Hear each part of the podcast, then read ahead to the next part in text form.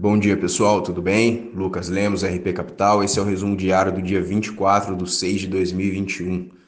Ontem o Ibovespa fechou em queda de 0,3% a 128.428 pontos. O dólar comercial cotado a 4,96, o S&P 500 em 4.241,84 pontos e o petróleo Brent valendo 75,3 dólares.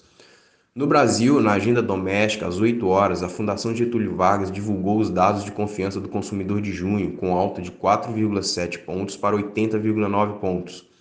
No mesmo horário, foi divulgado pelo Banco Central o relatório trimestral de inflação, em que elevou a sua previsão para a alta do PIB de 2021 de 3,6% para 4,6%, além de sua previsão para o superávit em conta corrente de 2 bilhões para 3 bilhões de dólares.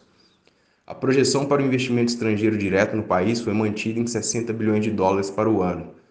O BC ainda destacou que a inflação dos anos 2021, 2022 e 2023 será significativamente afetada pelos preços de eletricidade. O ministro do Meio Ambiente, Ricardo Salles, anunciou na quarta que pediu demissão do cargo em meio a críticas sobre a política ambiental do país e investigações sobre a sua conduta à frente da pasta. Aliado do governo de Jair Bolsonaro, o deputado Luiz Miranda afirmou que no dia 20 de março apresentou ao presidente uma denúncia sobre um suposto esquema de corrupção na compra da vacina indiana Covaxin, produzida pela Bharat Biotech. A aquisição é alvo de investigação pelo Ministério Público Federal e pela CPI da Covid. No cenário internacional, Joe Biden deve se reunir hoje com senadores democratas e republicanos para tratar do pacote de infraestrutura de 1,2 trilhões, o que poderia ser a última chance para um acordo entre os partidos.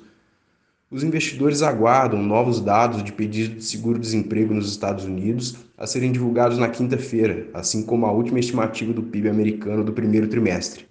Bom, pessoal, esse é o resumo de hoje. Qualquer dúvida, estamos sempre à disposição. Um abraço.